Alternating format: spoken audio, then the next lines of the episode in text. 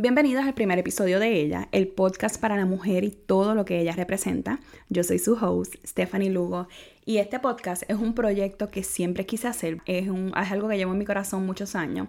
Y el propósito realmente es compartir un mensaje o más bien tener una conversación que como yo a veces utilizo una frase con mis clientes que le digo, un diálogo que como regla general no tenemos en las casas o no es el tipo, el tipo de conversación que se tiene en la mesa de acción de gracia. Son temas que van más allá de cómo está el tiempo, de hablar de fulanita, sutanito, es más bien hablar de realmente lo que estamos sintiendo de, de dónde viene lo que estamos sintiendo, de dónde viene ese vacío existencial, de dónde viene entonces la búsqueda de identidad, quién soy cuando no tengo roles. Son todos estos temas que a veces no se tocan y llegamos adulta y nos damos cuenta que hay un vacío de información. Y no es hasta que hablamos con otras mujeres que tienen el mismo vacío de información o que llenaron ese vacío de información de alguna forma que nos damos cuenta que era algo que necesitábamos. Como este es el primer episodio, ¿verdad? Quiero dejarlo light, quiero que sepan quién soy, quién le va a estar hablando al otro lado del micrófono. Y quiero contarles un poco sobre mí. Eh, soy una mujer libre de pensamiento, ¿verdad? Analítica, soy abogada por educación, pero soy empresaria por vocación. En mi educación tengo un bachillerato en psicología industrial organizacional y tengo un juris doctor en derecho.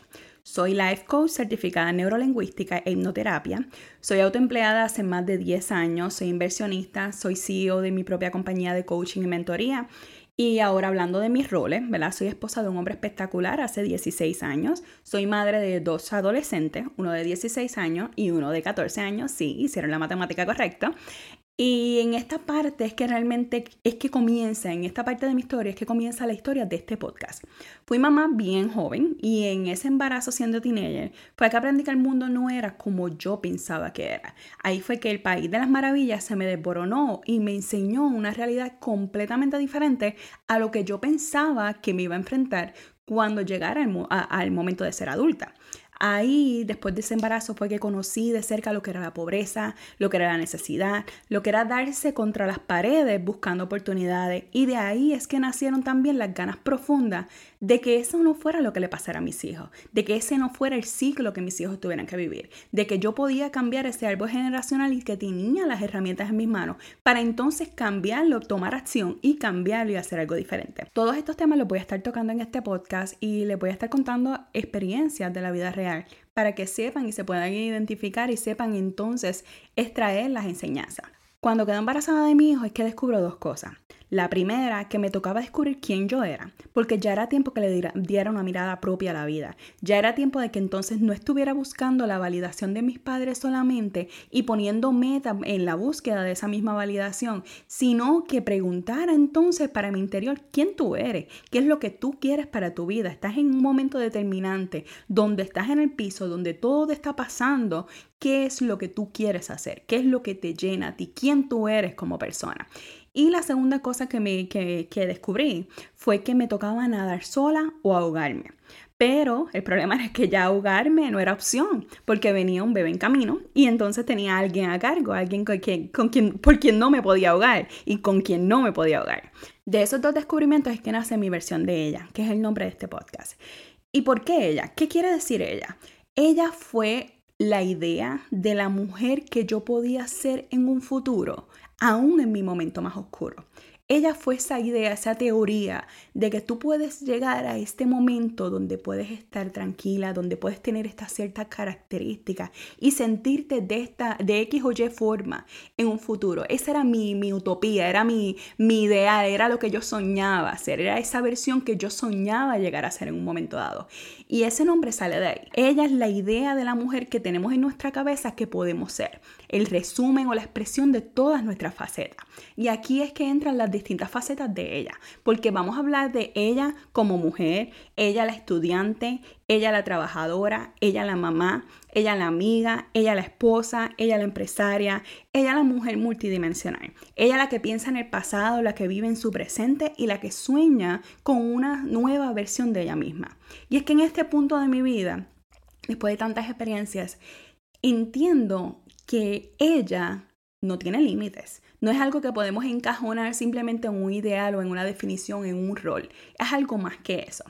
Y cuando estaba buscando nombres para este podcast, hice un brainstorming, hablé con mi coach y bueno, hice, eh, pregunté en mi grupo eh, traté de en cierta manera de importar la opinión de otras personas, ¿verdad? Para recibir entonces una recomendación del nombre que yo debía poner en este podcast. Ahí surgieron nombres como Injodible, Única, Imparable, eh, y palabras que me encantaron, ¿verdad? Pero luego de sentarme a pensar, había algo que faltaba. Aún en todas esas palabras que se pueden sentir poderosas cuando uno las menciona, no encontraba lo que estaba buscando porque lo que yo estaba buscando era más que, una descripción, era más con adjetivo. Estaba buscando realmente el nombre de un movimiento al que yo pudiera invitar a otras mujeres a tener conversaciones de profundidad para definir quiénes somos como mujeres, quiénes somos como profesionales, como empresarias, como mamá, como pareja, quiénes somos nosotras con o sin roles. Un movimiento de mujeres que tienen el control de su vida o que lo quieren tener, pero un espacio también para poder hablar de la vulnerabilidad, de los traumas, de las cosas que tenemos que sanar, hablar sin vergüenza sobre las metas grandes, sobre las metas pequeñas, sobre metas que asusten, hablar de la culpa, que es ese fenómeno que nos enseñan desde que somos pequeñas. Mi meta realmente es liberarte. Y no estoy hablando de comenzar un movimiento contra el sexo masculino o convertirme en, en, la Andrew Tate versión hispana, chiquita y femenina. No estoy hablando de eso. Estoy hablando de liberar tus pensamientos. Estoy hablando de que descubras los filtros por los que miras tu vida y descubras las historias inconscientes que tienes en tu cabeza sobre quién tú eres. Quiero ser bien clara contigo. Cuando necesito dar la acentuación a una palabra, voy a usar una palabra fuerte. Y la verdad, no me disculpo por eso. Por eso es que el podcast es explicit. Si no te habías dado cuenta, te refiero entonces a la portada para que veas que el podcast es explicit, te estoy preparando para eso. Si tú quieres descubrir tu propósito, ¿verdad? Comenzar a autodescubrirte y tener una voz amiga en tus oídos que te ayude a ver las cosas desde una perspectiva nueva, aunque de vez en cuando diga palabras malas, este podcast es para ti.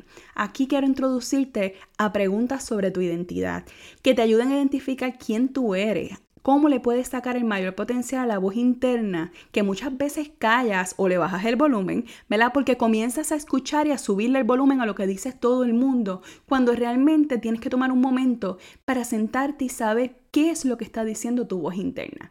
Voy a hablar de, de, cómo descubrirte, de cómo hacerte preguntas que te hagan tener una opinión propia. Aquí vas a descubrir que no hay nada malo contigo, que solo tienes que cambiar el filtro. Los episodios del podcast van a ser semanales, van a ser cortos y precisos y trataré eh, de ser lo menos formal posible, porque la verdad es que quiero una conversación contigo. Quiero ser la voz amiga en tu cabeza. Antes de que te vayas, asegúrate de suscribirte al podcast para que recibas los episodios tan pronto salgan y si disfrutaste el episodio, ¿verdad? O te viste identificada en alguno de los temas que tocamos, déjame saber o compártelo con una amiga. Me encantaría realmente leer tu review en Apple Podcast, ya que los reviews entonces le dejan saber a Apple que quien está escuchando está disfrutando el podcast y eso nos ayuda entonces a salir a la búsqueda y llegar a más personas. Nos vemos la próxima semana.